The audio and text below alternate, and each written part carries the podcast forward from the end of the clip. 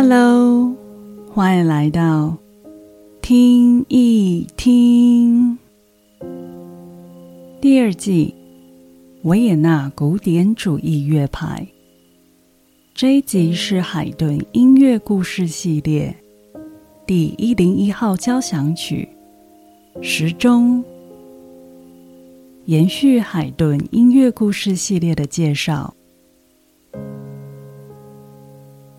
一七九零年，热爱音乐的尼克劳斯王子逝世了，继承者安东王子决定削减宫廷中的音乐开销，解散大部分的音乐部门与乐团，只留下几位音乐家为典礼所需。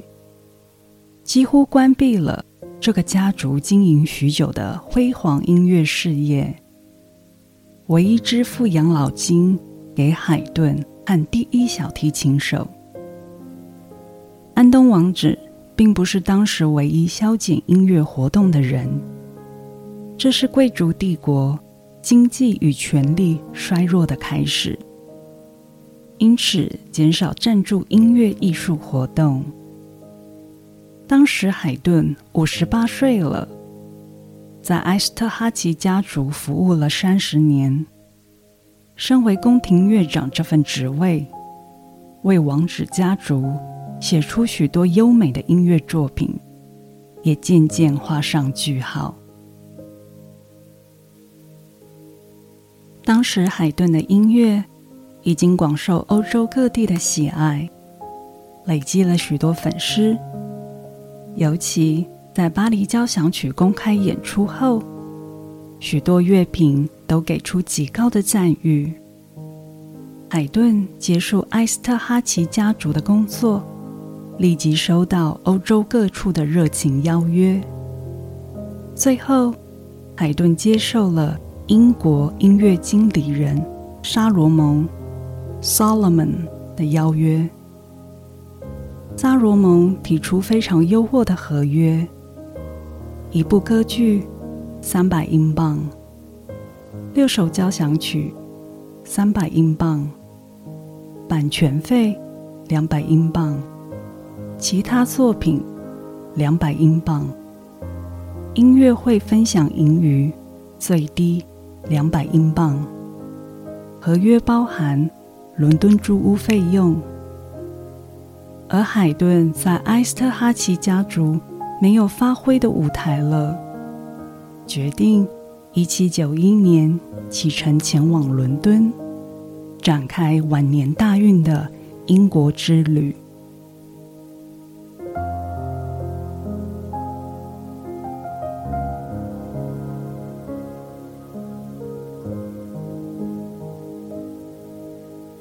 第九十三号到九十八号。这六首交响曲，一七九二年首演后，人们近乎疯狂的喜欢海顿的音乐。当时报道描述，这是一场旋风式的海顿狂热。海顿在伦敦感到解放、自由，也成为被女士和大众喜欢的绅士。而牛津大学也颁证荣誉博士学位给海顿，并邀请他在典礼上穿上博士服，指挥第九十二号交响曲。海顿对这个荣誉学位非常引以为傲，也提升对自己的自信。这一次，海顿在伦敦待了十八个月，而返回维也纳。海顿原本承诺一七九三年返回伦敦，却一直延迟。英国报纸开始有了各种虚构的传闻。我们来想想哦，一位快要六十岁的爷爷，舟车劳顿又漂洋过海到了英国，忙于音乐创作、指挥音乐会以及各种邀约的应酬，还只能讲英文。英国之行虽然相当成功，但也应该耗尽了海顿过半百的体力吧。而一七九三年，法国路易十六被送上断头台的事件，使得欧洲整体的政治非常紧张，各处随时都有可能发生叛乱暴动。可以想象，简单的一趟旅行都变成充满不确定因素的冒险。因此，海顿再次推延前往伦敦的时间。海顿虽然已经是自由之身，但是名义上还在领取埃斯特哈奇家族的养老金。终于在一七九四年获得允许，启程前往第二次英国之旅。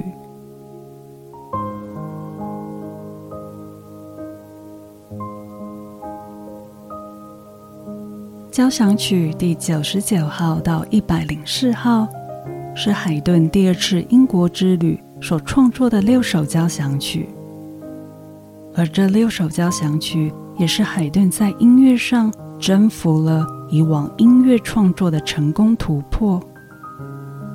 例如，第九十九号交响曲第一次加入竖笛于音乐中；第一百号军队交响曲。加入打击乐器，三角铁、大鼓、拔融入音乐里。人们也从军队交响曲连接了当时法国发生的恐怖事件，以及欧洲各处隐藏的暴动恐慌，这让听到音乐的人们心情激动。而第一百零三号雷鼓交响曲。海顿让低音鼓的鼓声作为开场独奏，这在当时绝对是大胆创新的想法。第一百零四号也称作伦敦，当时首演时，听众认为第四乐章的音乐像极了伦敦市场中摊贩们在街道的喊叫声。人们觉得海顿用这首音乐向伦敦这个城市致敬。不过，事实上，这个乐章的旋律是依据克罗埃西亚的民谣而创作。也因为海顿两次的英国之旅，第一百零四号的第四乐章是最后一曲，所以第九十三号到一百零四号就被人们一直称作《伦敦交响曲》，或称《沙罗蒙交响曲》。由音乐经理人沙罗蒙与海顿签约，催生出这一系列十二部的音乐作品。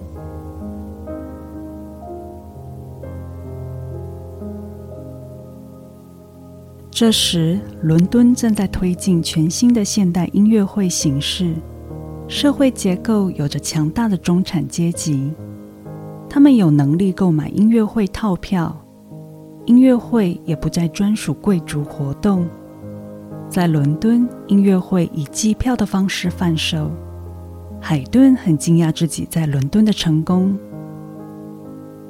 以前因为网址，海顿才能持续创作，但在伦敦，海顿的音乐才华成为注目的焦点。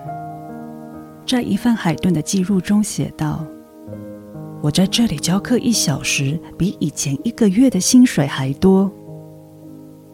由此可知，伦敦给海顿的致敬，不只是尊贵的名声，还有大师级的金钱价值。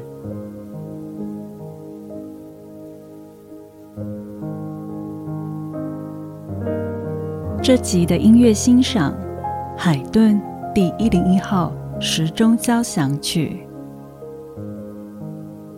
第一乐章开头，充满神秘的和声，营造着不明确的氛围。听着音乐，像是探索的心情，一次又一次的掀开接下来的面纱。而乐曲慢慢转为明朗，停留在没有被解决的和声上，延长持续着。一瞬间，弦乐团带出轻快规律的六八拍旋律。这个乐章的主题终于大方展现。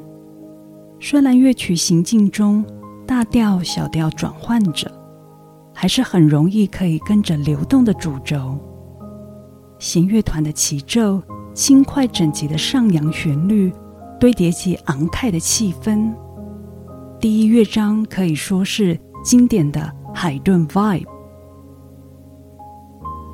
时钟交响曲这个名称就在第二乐章的音乐中。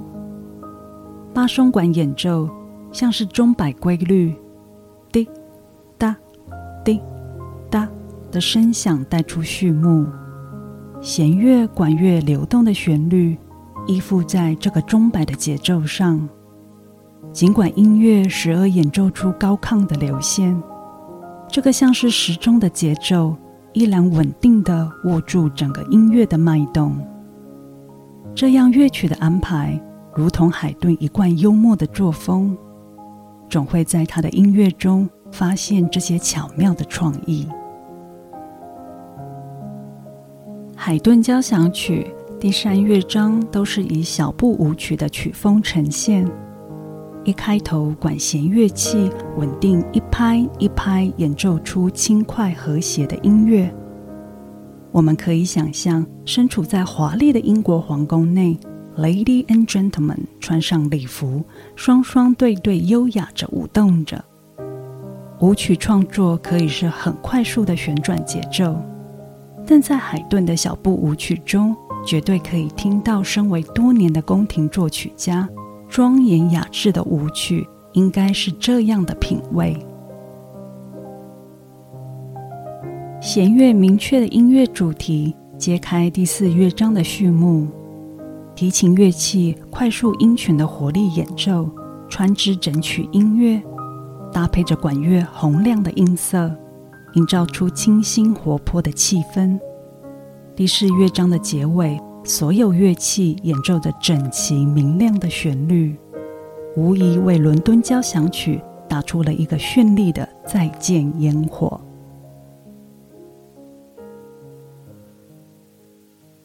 接下来，我们听听音乐吧。若您喜欢这一集的介绍，欢迎分享与订阅，谢谢。